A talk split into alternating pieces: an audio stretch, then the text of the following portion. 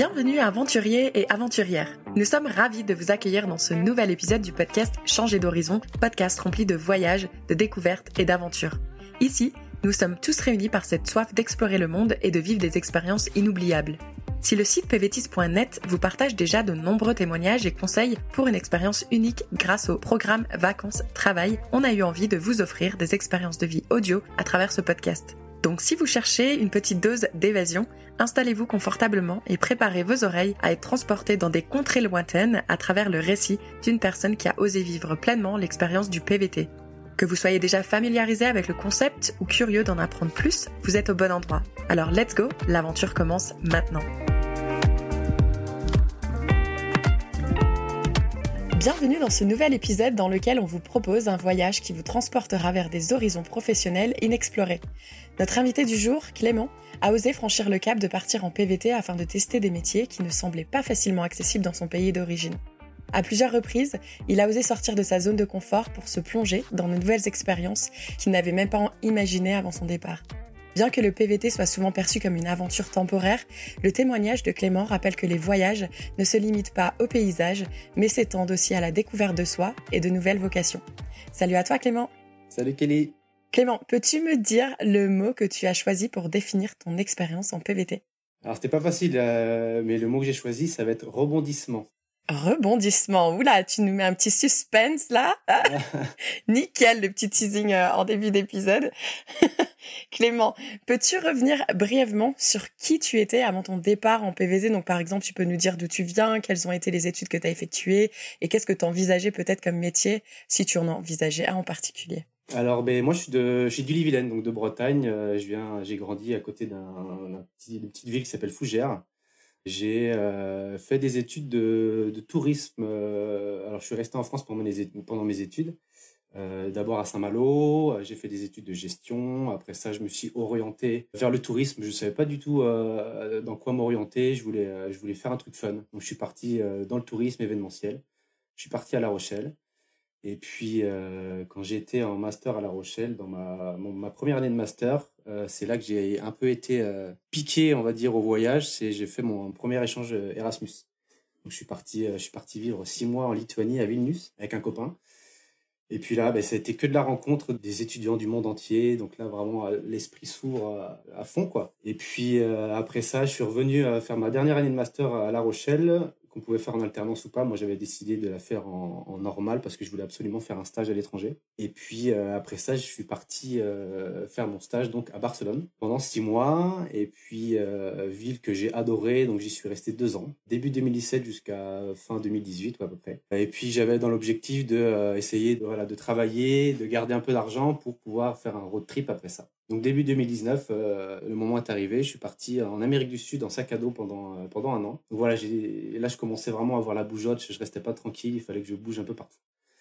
Et puis j'ai traversé en gros toutes les Andes de, la Patagonie jusqu'en Colombie. Et euh, après ça, j'ai mon ancien patron de. J'étais encore en Argentine. Mon ancien patron de, de Barcelone m'appelle. Salut Clément, est-ce que tu veux revenir bosser? Moi, j'avais aucun plan en rentrant à la maison en Bretagne. Ben, j'ai foncé quoi. Je fais carrément.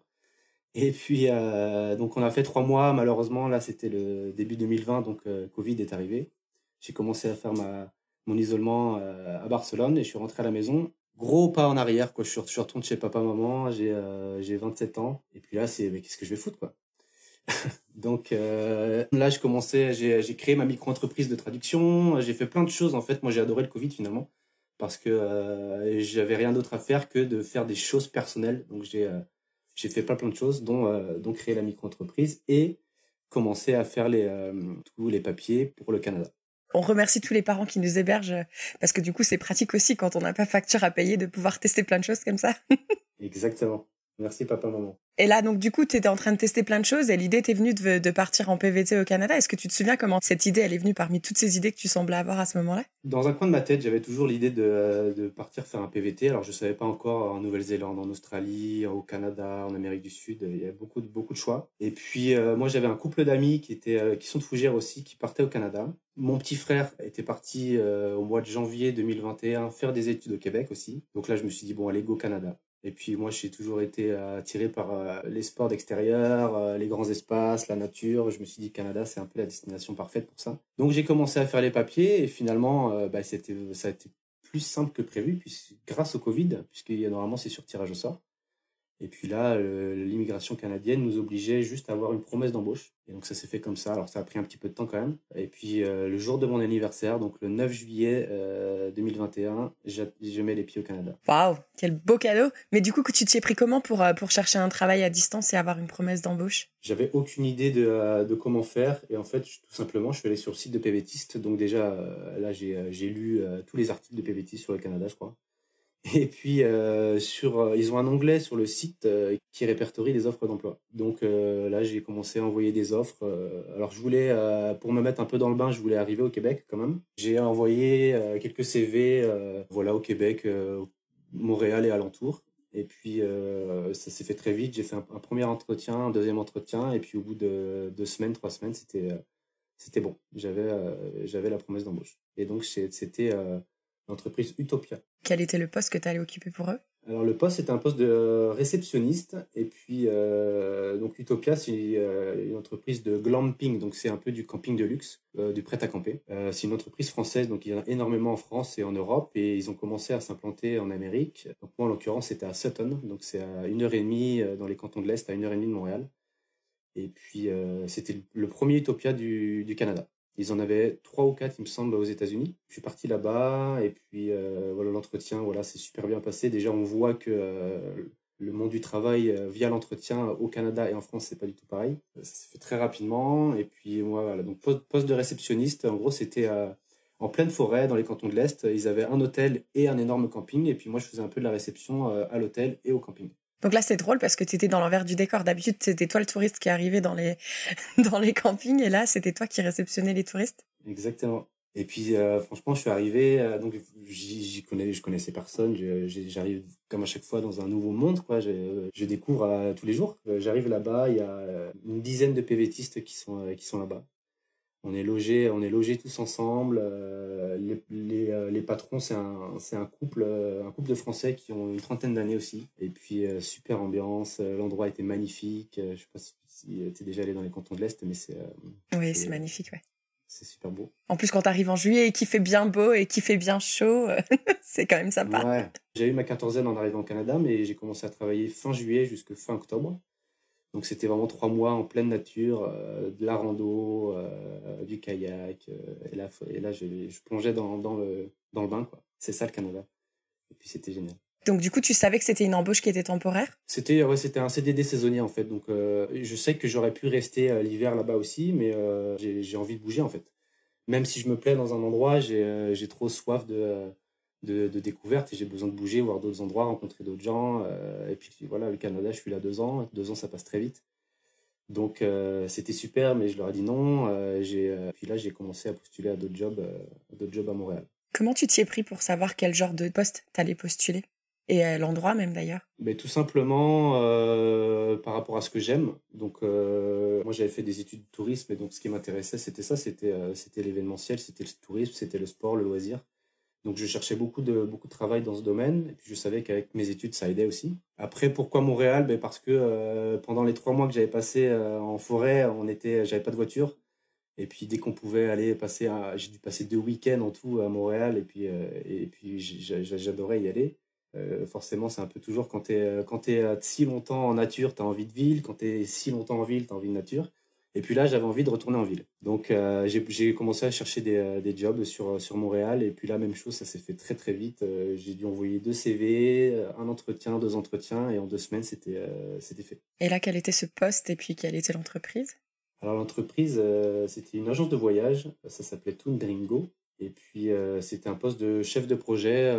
en fait, mon travail, c'était d'organiser des voyages sur mesure pour des entreprises de France qui venaient donc faire des congrès, des séminaires euh, au Canada et aux États-Unis. Donc voilà, mon job, moi, c'était d'organiser de A à Z tout ce qui est transport, euh, restauration, hôtel, activités.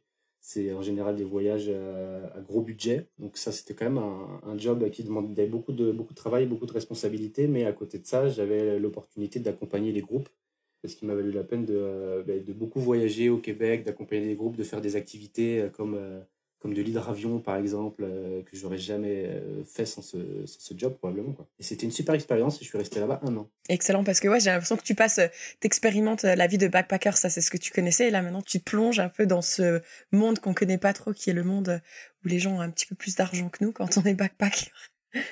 ouais, c'est ça, mais en fait j'avais aussi l'objectif de, d'économiser un petit peu d'argent pour, pour l'après. Donc forcément, euh, et puis j'avais envie d'avoir une petite expérience à Montréal parce que plus, ben, quand tu es dans une ville qui est assez grande, finalement, y rester, euh, y rester quelques semaines, voire un mois ou deux, c'est, c'est peu. Puis voilà, je voulais quand même faire l'hiver, donc je suis arrivé, j'ai fait mon premier hiver à Montréal, et puis euh, je voulais pas partir sur un hiver, donc euh, j'ai fait l'été aussi. Donc voilà, j'avais commencé à bosser là-bas euh, mi-novembre jusqu'à fin octobre de l'année d'après. Et donc là, est-ce que tu avais un, peu ce besoin euh, de repartir un peu en mode voyage? Est-ce que tu avais économisé assez d'argent? Qu'est-ce qui se passait à ce moment-là dans ta tête du coup pour avoir l'envie de quitter Montréal? Ben, C'est ça, j'avais économisé assez d'argent et puis on arrivait donc fin d'été, je, savais, je savais que je voulais partir de Montréal. Je ne savais pas où exactement. Mais euh, encore une fois, voilà, le PVT, c'est deux ans. Je voulais pas faire que Québec. Donc euh, là, je me suis dit, euh, ben, je vais partir à l'ouest.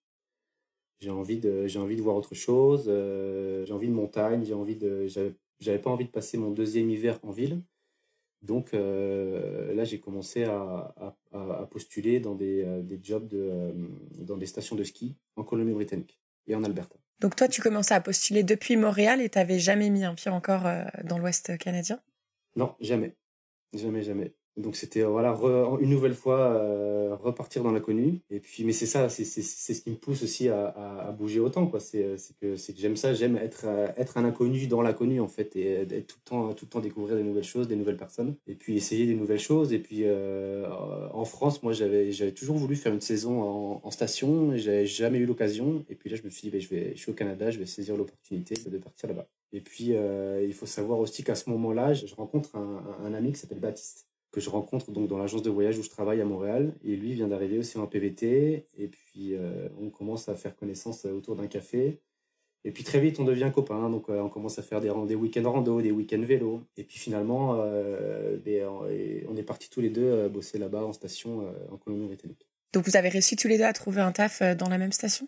Ouais, on a eu de la chance. On n'avait on avait vraiment aucune idée des, des, des, stations de ski, laquelle était la meilleure. Donc, on a envoyé je dirais une cinquantaine de CV quand même, dans une dizaine de stations en Alberta et en Colombie-Britannique, sauf à Whistler. Parce qu'on savait qu'on avait eu des échos de Whistler, comme quoi l'hiver c'était euh, c'était un peu Disneyland, il y avait énormément de gens à y aller. Euh, donc on s'est dit, bon, on postule partout sauf à Whistler. Et puis, euh, donc je me souviens encore, on était euh, à passer des après-midi à envoyer, à postuler sur les sites internet, à envoyer des, envoyer des CV, il faut prendre le temps de le faire. Et puis euh, un jour, on est au travail tous les deux, donc on, communique sur Teams, tu vois. Et puis là, on commence à, à, recevoir des réponses. Et puis tous les deux, on reçoit une réponse de, de Sunpix.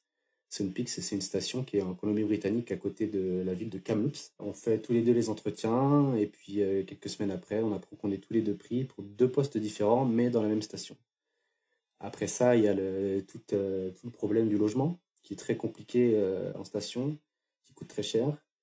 Et nous, on a eu l'énorme chance d'être logés dans un, dans un logement saisonnier tous les deux. Alors, c'était très petit dans un petit 20 mètres carrés quoi. On se disait ah, ça y est, on retourne, euh, on reprend la vie d'étudiant un peu, euh, mais c'était, on est arrivé là-bas, c'était, rigolo quoi. C'est clair. Parce que du coup, quand vous postuliez, est-ce que vous postuliez ensemble? Est-ce que quand vous contactiez les entreprises, vous disiez on est deux Français et on aimerait euh, être embauchés dans la même entreprise ou vous, étiez, vous faisiez ça de façon séparée? On faisait ça de façon séparée, mais on tenait, si tu veux, on, avait on était organisé quand même. On avait, on avait un petit, un petit drive qu'on s'était fait tous les deux.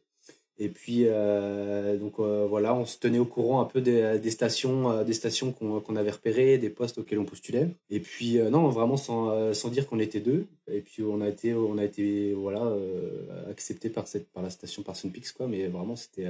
Alors après, pendant les entretiens, forcément, là, on a commencé à dire, ben, vous avez probablement reçu une, une autre, un autre CV de Baptiste, on travaille tous les deux, on est copains, voilà, et puis on part tous les deux. Et en fait, ça, ça a aidé aussi un petit peu. C'est chouette et puis je trouve en plus que du coup ça, ça peut-être ça divise aussi par deux les recherches parce que si toi tu as trouvé une entreprise, ben lui euh, ça lui donne déjà un, contact et vice versa. Exactement et puis euh, alors quand Baptiste avait un, entretien, euh, ben, il parlait de moi, quand moi j'avais un entretien, je parlais de lui, comme quoi on voyageait vraiment à deux. Mais vraiment quand on envoyait les CV, on n'envoyait pas la lettre en disant on est deux quoi. Ça a plu finalement aux stations de ski de, recevoir deux, petits Français qui arrivent de Montréal. Et puis c'était aussi plus facile pour eux pour le logement parce qu'on se connaissait. Donc c'est aussi un petit plus facile et moins de problèmes pour eux. Mhm. Ouais, puisque quitte à être coincé dans un 20 mètres carrés, autant être avec quelqu'un que tu apprécies. Exactement.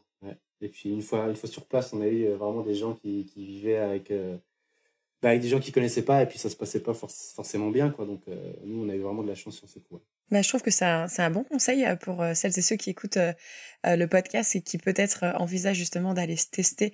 Donc ça je crois que ça s'appelle des staff accommodation qui sont proposés justement en Colombie-Britannique et en Alberta.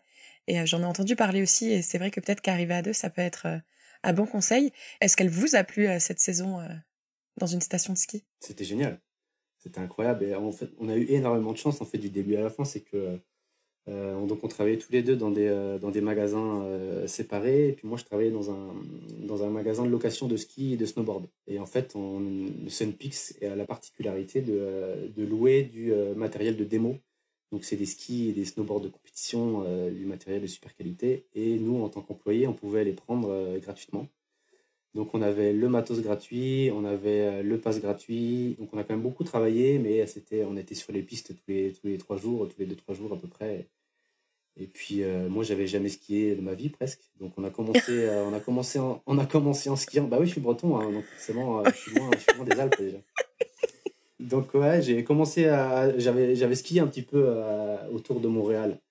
Mais il fait, il fait tellement froid qu'il n'y a, pas beaucoup de plaisir en fait. Le plus froid qu'on a eu, c'était moins 40. Donc c'est quand même très froid. Alors forcément, à ce jour-là, tu vas pas skier ou faire de snowboard, t'attends un peu. Mais voilà, j'ai vraiment appris à skier. Baptiste avait un bon niveau de ski, euh, donc c'est lui qui m'a appris un petit peu au début. Et puis après ça, euh, on a fait un mois et demi de ski et puis on est passé au snowboard et euh, là, on s'est découvert une nouvelle, une nouvelle, une nouvelle passion. Quoi. Et donc là, est-ce que tu as eu envie de rester ou est-ce que tu as eu encore la bougette? Alors là, ben, en fait, c'est que quand on arrivait à Sunpix, on avait le projet qu'on avait pensé euh, à Montréal déjà.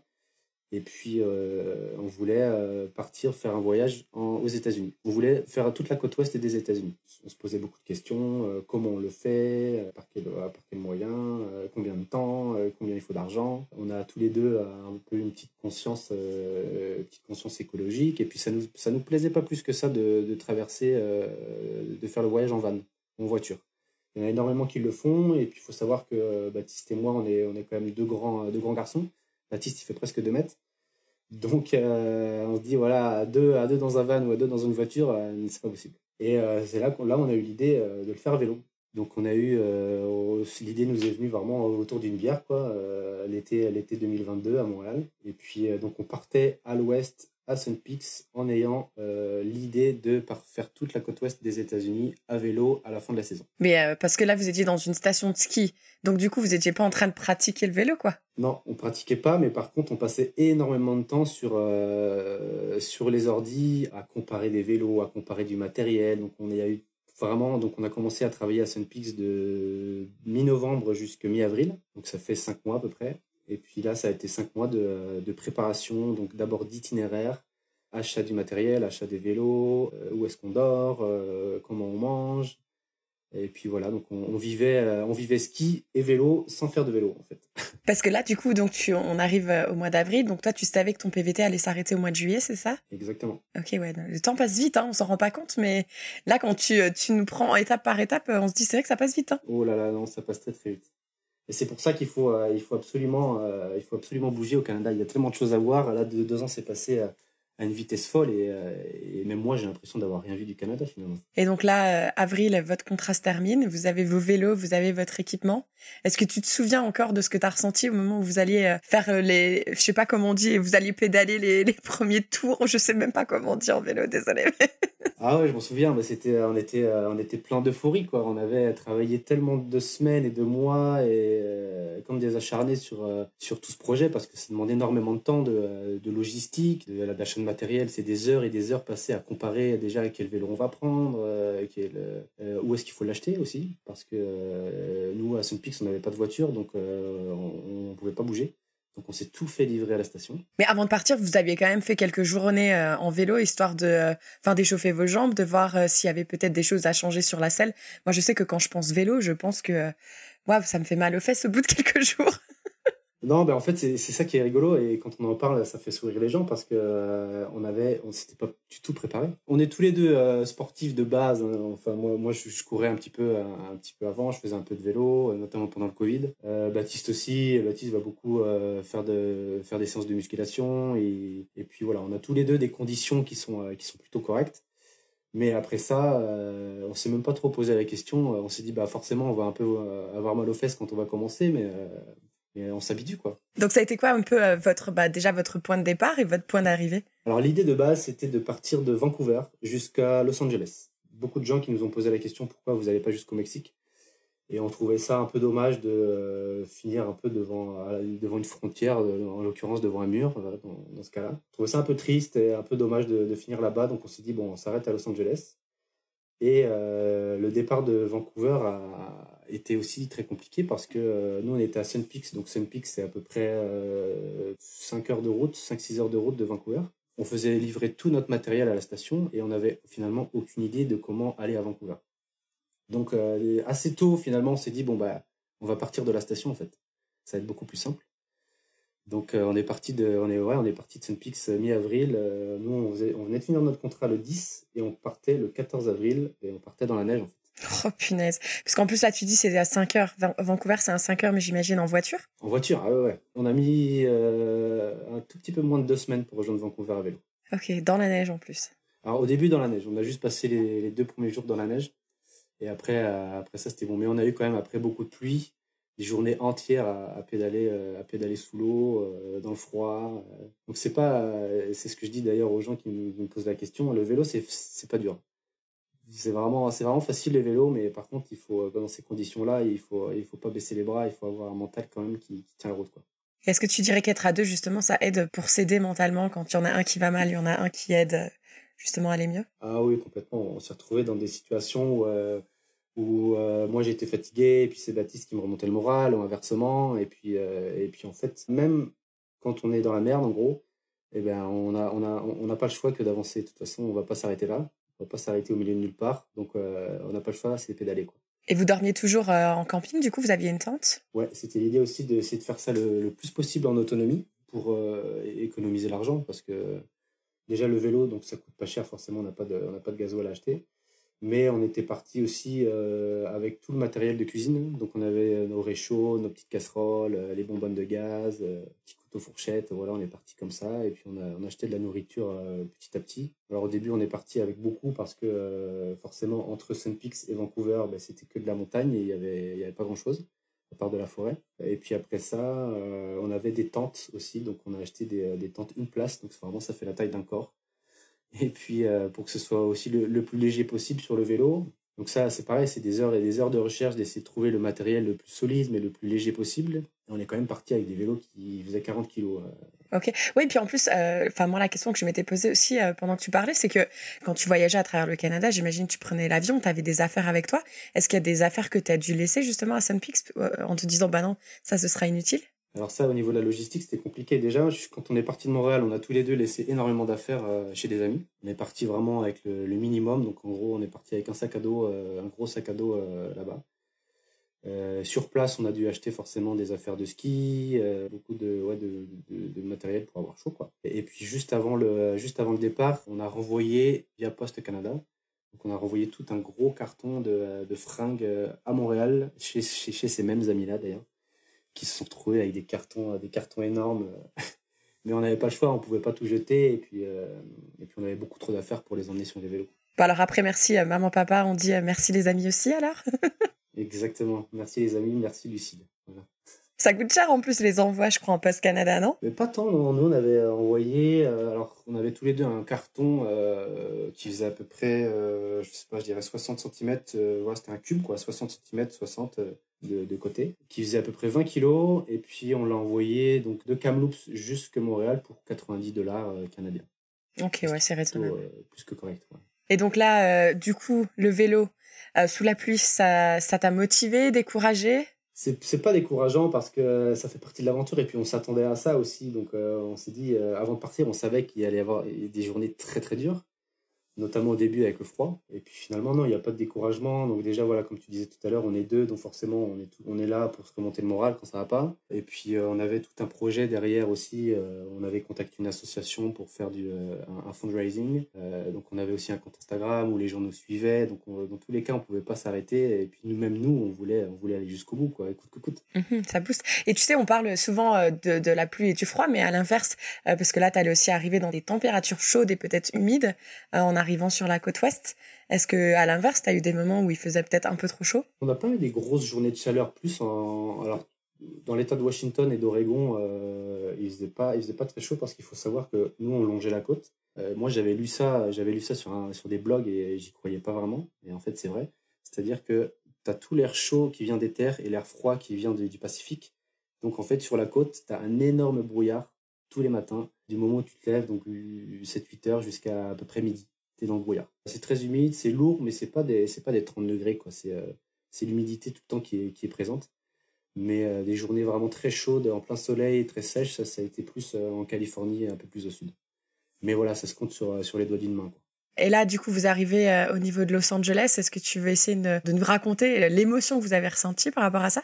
Le contexte était, était différent dans le sens où, quand on était en Californie, on a, au nord de la Californie, on a rencontré un Mexicain qui voyageait aussi à vélo, euh, qui s'appelle Diego, qui lui partait d'Alaska, qui va et qui est toujours d'ailleurs en ce moment euh, où on parle là, il va jusqu'en Argentine. Et puis on s'est rencontrés voilà dans un camping euh, sur la côte en Californie. On était dans, notre timing, on était on était un petit peu en avance.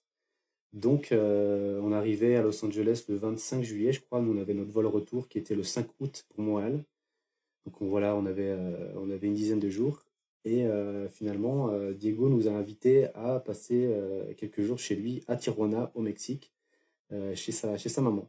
Donc nous, c'était pas du tout prévu au programme. On pensait s'arrêter à Los Angeles sans aller jusqu'à la frontière, mais finalement, on est carrément passé de l'autre côté.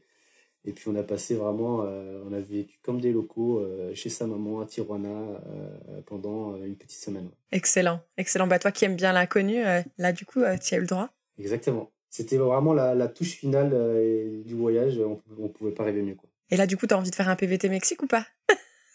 J'ai euh, j'ai des idées de PVT. Alors, Mexique, je sais pas si euh, ce serait ma destination, ma prochaine destination, mais quand je te disais tout à l'heure que j'avais voyagé en Amérique du Sud en 2019, et si je devais refaire un PVT en Amérique du Sud, ce serait plutôt l'Argentine. De toute façon, puisque tu viens d'avoir 30 ans, je sais qu'il vient de fêter ses 30 ans la semaine dernière. Là, maintenant, le choix, il commence à vite être limité. Attention. C'est vrai, j'ai toujours jusqu'à la veille de mes 31 ans pour postuler. Hein. C'est ça, donc décide-toi vite. si tu vas aller en faire quelques-uns. Il y a plusieurs idées qui me viennent en tête, donc peut-être la Nouvelle-Zélande ou, euh, ou l'Argentine, c'est vrai. Est-ce que ça va continuer dans le monde du vélo? C'était l'idée à la base, euh, quand on, pensait avec Baptiste à, faire ce voyage à vélo, on avait aussi l'idée en rentrant en France de, créer notre boîte. Tous les deux, on a un peu cet, état d'esprit de, euh, ben, on a tous les deux 30 ans déjà, et puis on n'a plus envie de, de travailler pour, euh, pour quelqu'un d'autre, tout simplement. On a envie de travailler pour nous et puis on a envie de travailler pour un projet qui nous tient à cœur. On a eu l'idée de, euh, de, créer, euh, de créer notre boîte, notre entreprise en rentrant en France. Donc là, c'est, alors c'est pas fait encore parce que ça demande énormément de travail. Là, on vient de rentrer il y a, une dizaine de jours tous les deux. donc moi, je suis en Bretagne, Baptiste est de la région parisienne. Donc on s'est tous les deux dit, écoute, là, on vient de passer neuf mois H24 ensemble jour et nuit. donc on, se laisse, on se laisse un peu de temps on se laisse un peu de temps avec la famille, avec les potes. Euh. moi, là, je repars, un peu en vacances euh, dans le sud de la France et en Espagne. Et puis voilà, on s'est dit, on s'est donné un petit créneau jusque fin septembre, octobre à peu près, où, euh, où on se parle pas trop. et puis chacun fait sa vie. Et puis on va se recontacter très vite pour, relancer tout ça. Effectivement, on a, on a une idée de création de boîte qui va, bah, qui va allier le tourisme, le vélo euh, et l'aventure un peu. Quoi. Excellent. Ouais, je pense que c'est bien aussi de, de, savoir faire des pauses parce que bah, déjà, je pense que même sur le vélo, il y a eu beaucoup de moments. Enfin, tu étais tout le temps dans ta tête en fait toute la journée. Donc, il doit y avoir beaucoup de choses qui se passent. Ah là là, j'ai jamais pensé et réfléchi autant de ma vie. C'est des, journées, euh, des journées entières où on fait, euh, ben on part à 8 h le matin, 9, ouais, 8, 9 h le matin, jusqu'à parfois jusqu'à 19, 20 h Et puis, bah, tu es tout seul sur ton vélo. Alors, Baptiste, lui, il avait l'habitude de mettre ses écouteurs, d'écouter des, des, podcasts, par exemple. Et moi, soit j'écoutais de la musique, ou soit juste, euh, je roulais, sans, sans rien.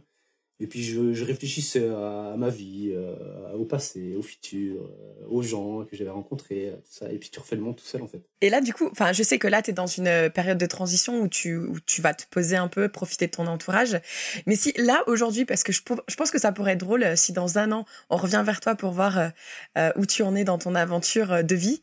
Qu'est-ce que tu dirais aujourd'hui? Quel serait ton prochain projet et ta prochaine destination? Là, la première réponse qui te vient en tête. Ouf, c'est pas facile. Hein. J'ai tellement d'idées et puis je suis, je suis quelqu'un de, je suis, indécis parce que j'ai peur de le, quand je prends une décision, j'ai peur de passer à côté de quelque chose. Puis alors j'ai, franchement, euh, il y a aussi l'idée de revenir faire un, autre visa au Canada, visa Argentine, euh, visa Nouvelle-Zélande, euh, peut-être même retourner travailler en Espagne. J'avais beaucoup aimé vivre et travailler à Barcelone. Il y a aussi l'idée de rester un petit peu de temps en Bretagne avec, avec les proches et avec, la, avec les, mes amis d'enfance, à retrouver, à rattraper un peu le temps perdu. Parce que ce qui est bien aussi, c'est que on approche plus ou moins avec mes amis de, de la trentaine. Et après les études, on est tous partis un peu faire sa vie à droite à gauche en France, même dans le monde. Et puis petit à petit, il y en a un qui, qui, revient en Bretagne, et puis un deuxième, et puis un troisième. Et puis là, moi, je viens de revenir il y a dix jours, et puis euh, il y a énormément de monde qui, qui, sont revenus déjà. Quoi. Donc ça fait, euh, ça fait plaisir. Si je dois te donner une réponse de euh, qu'est-ce que je fais dans un an, j'en ai aucune idée. ah bah c'est dommage alors. bon, c'est pas grave. Est-ce que tu dirais que pour toi, le PVT, c'est un tremplin professionnel? Ça, ça dépend vraiment de chacun. Ça, ça, peut être un tremplin professionnel dans le sens où on peut se découvrir une nouvelle passion. Et puis pour moi, c'est aussi, euh, bah, comme tu disais tout à l'heure, c'est que le PVT, c'est aussi fait euh, pour essayer plein de nouvelles choses, que ça nous plaise ou pas. Et, puis pour moi, le PVT, c'est plus, ça reste quand même plus voyager que travailler. Donc euh, trouver ça, ça peut être un tremplin professionnel.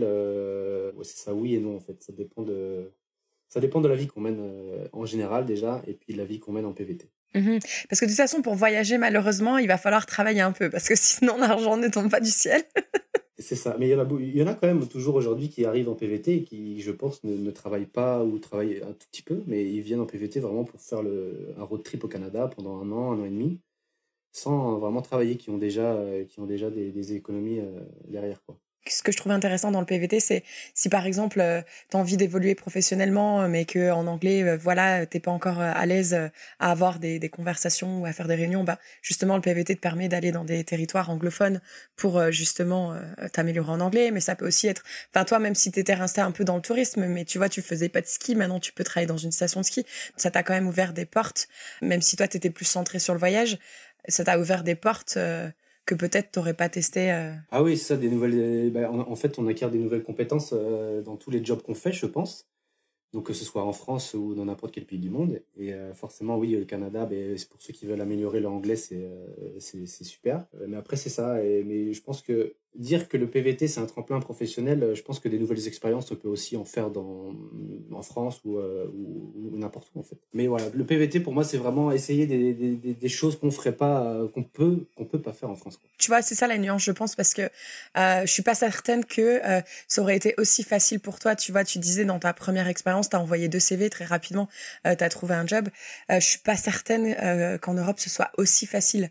Pareil pour une station de ski, si t'as jamais eu d'expérience dans une station de ski, je sais pas si ça aurait ah été aussi, ouais, aussi simple. T'as complètement raison dans, dans, le sens où en fait, euh, moi ce que c'est ce que j'ai aimé au Canada, c'est que ils regardent pas du tout les euh, ton, ton, background de, de, de, tes études. En fait, ils s'en fichent quoi. C'est vraiment la personne, sa personnalité qui compte. Quand Baptiste est arrivé euh, dans l'agence de voyage dans, où je bossais à Montréal, Baptiste, il est, ingénieur informatique à la base. Il n'avait jamais travaillé dans le tourisme et pourtant il a été recruté pour la personne qu'il est parce que euh, l'entretien s'est bien passé, euh, d'abord en ligne puis entretien physique. Et voilà, c'est euh, le Canada et c'est comme ça. Les, employeurs sont beaucoup plus ouverts à, prendre des prendre des risques, disons, ou, embaucher des personnes qui n'ont pas forcément les diplômes ou l'expérience pour le poste. On arrive à la fin de cet épisode. Euh, du coup, pour conclure, on pose la question à tous nos invités. Est-ce que tu peux nous raconter quelque chose que tu as expérimenté pendant cette expérience au Canada de deux ans et qui ne te serait pas arrivé en France? Euh, je vais te raconter la, première journée, les deux premiers jours qu'on a, qu'on passé quand on est parti à vélo de, de, de Sun Peaks. Euh, donc c'est, on part le, 14 avril, donc fin de saison, les, les, remontées sont fermées.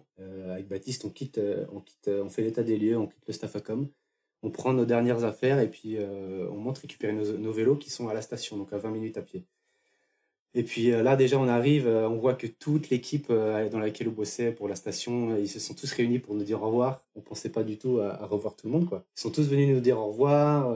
les, les, boss sont là, et puis ils sont tous super excités par notre départ, plus que nous presque. On se fait des derniers câlins, et puis hop, on s'en va. Et donc on part, on part sur la neige. Et puis je me souviens, euh, je me souviens de voir Baptiste qui part devant. Et puis voilà, vraiment, c'est les, premières secondes quoi, d'après tant de tant d'organisation, c'est l'euphorie qui monte en nous et puis des, crier tellement fort de joie quoi.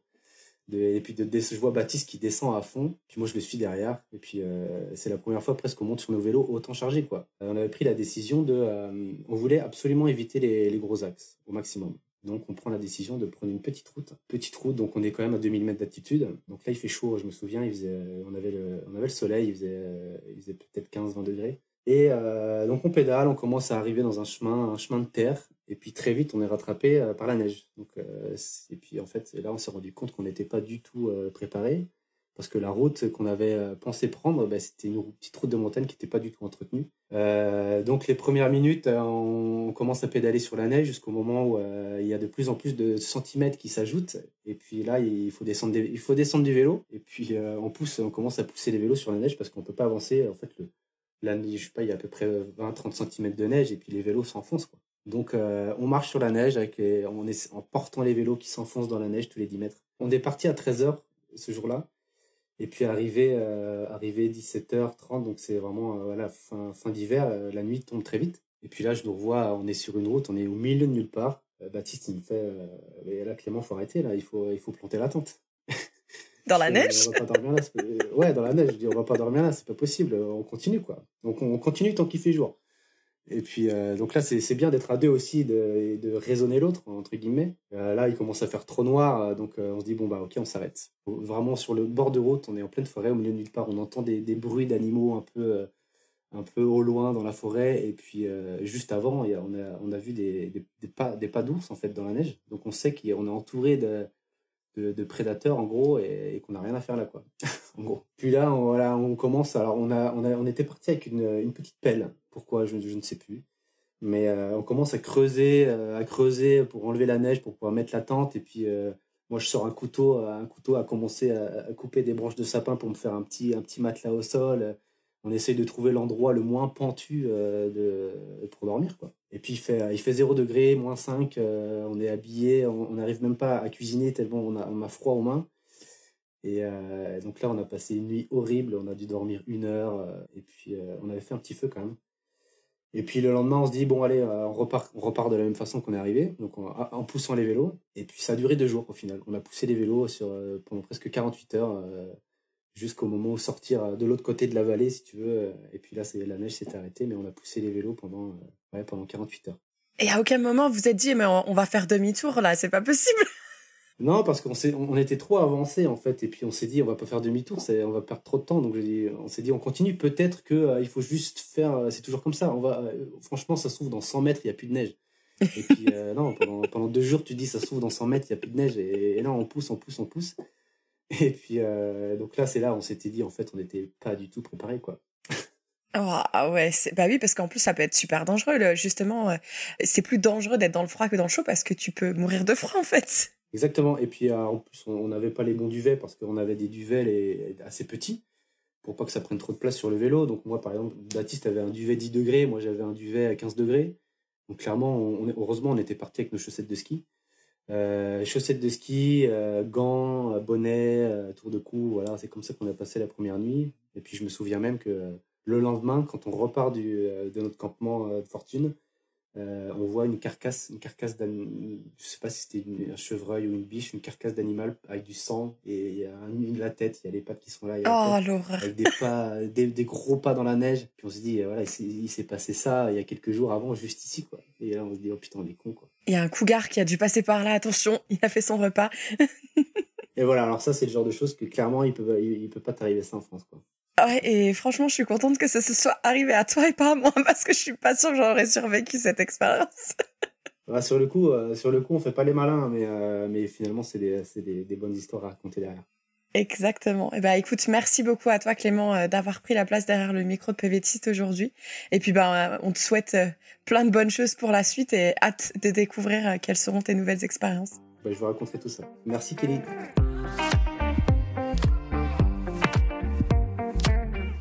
Vous êtes arrivé à la fin de cet épisode et on vous en remercie, mais attendez, ne partez pas encore. Permettez-nous de vous rappeler à quel point votre soutien compte pour nous. En vous abonnant à notre chaîne de podcast, vous serez les premiers à être informés de chaque nouvel épisode qui sortira et vous ne manquerez plus jamais une minute de notre contenu. Et si vous avez aimé cet épisode, pourquoi ne pas laisser 5 étoiles et un commentaire sympa? Vos retours nous inspirent à continuer à créer du contenu avec des pays et des sujets qui vous intéressent. Ça nous aide également à toucher de nouvelles oreilles curieuses. Vous faites partie intégrante de notre communauté, alors s'il vous plaît, prenez une minute pour vous abonner, laissez vos étoiles et écrivez-nous un commentaire. Rendez-vous au prochain épisode et d'ici là, on se retrouve sur notre site internet pvtis.net.